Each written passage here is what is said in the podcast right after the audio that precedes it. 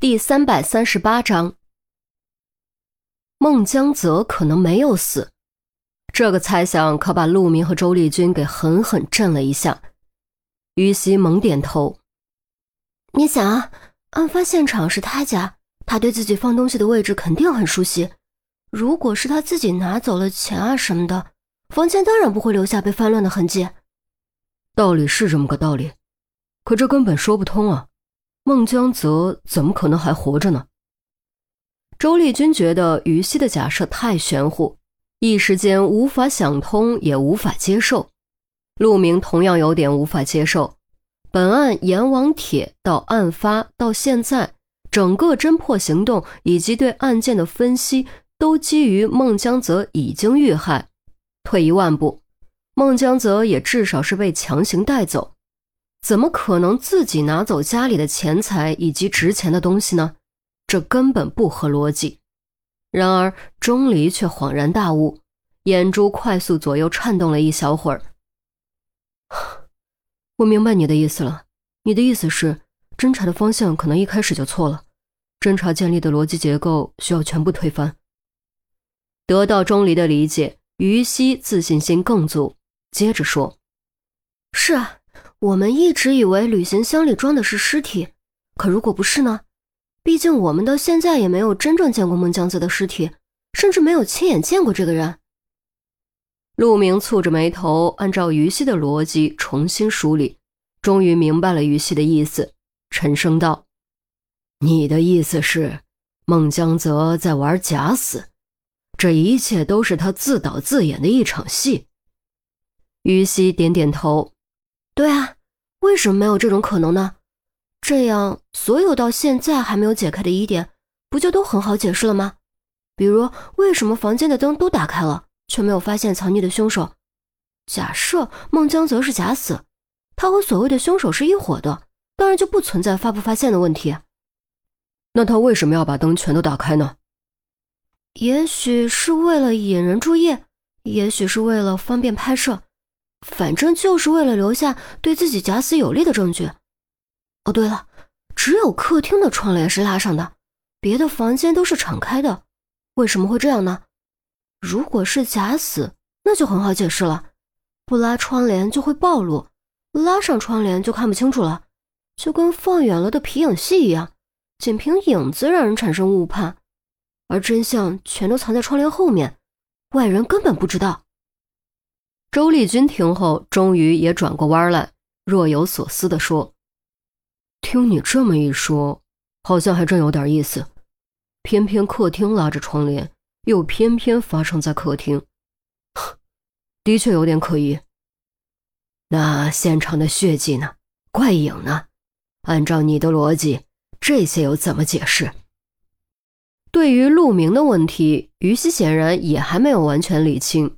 想了想，他才说：“可能是现场放的血，要么是提前准备的血，反正没人看见，怎么都可以吧。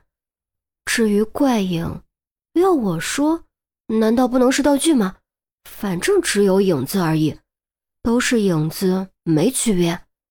说不定那个旅行箱里装的就是道具，而不是尸体，我们都被误导了而已。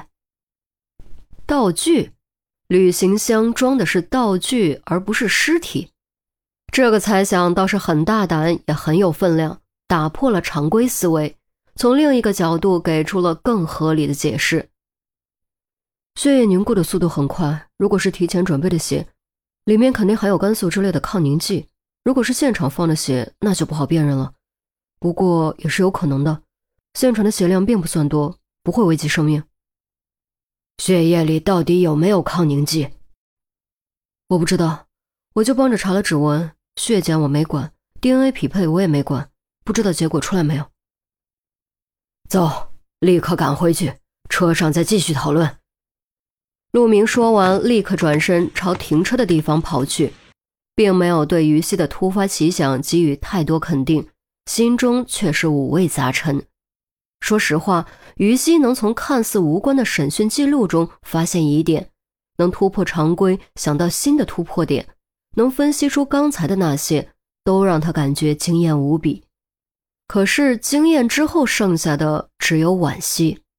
多好的苗子，这么快就已经崭露头角，却即将要被调离刑侦岗位。这不只是刑侦队的损失，更不只是公安部门的损失，而是老百姓的损失，是社会的损失。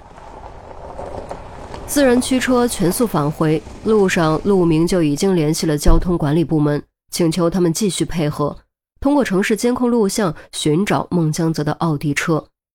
时间从案发当晚开始，方向就是往返废车场的方向。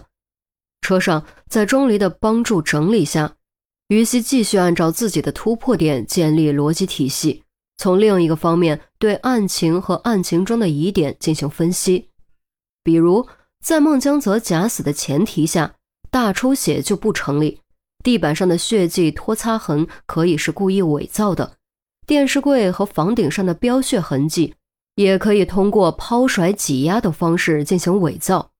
同时，血迹拖擦痕突然终止且过程中没有停顿，也可以得到完美解释。再比如电闸的问题，出现在监控录像中的是三个人。完全可以分出一个控制电闸，不但能造成灵异现象跳闸的假象，还能熄灭光源，避免被发现。当然，这里有一个疑点是于西没想明白的，那就是摸黑怎么布置现场？打电筒的话，那么晚了，从外面也是能看到的。对此，钟离思考之后，灵机一动，提出了自己的看法。谁规定先后顺序一定是先灭灯再布置现场？凭什么就不能先布置现场再灭灯呢？这样不就能够完美解释了吗？听了钟离的观点，周丽君猛拍巴掌叫了声好。于西醍醐灌顶，激动的直接亲了钟离一下，结果把自己和钟离同时弄得面红耳赤，相当不好意思。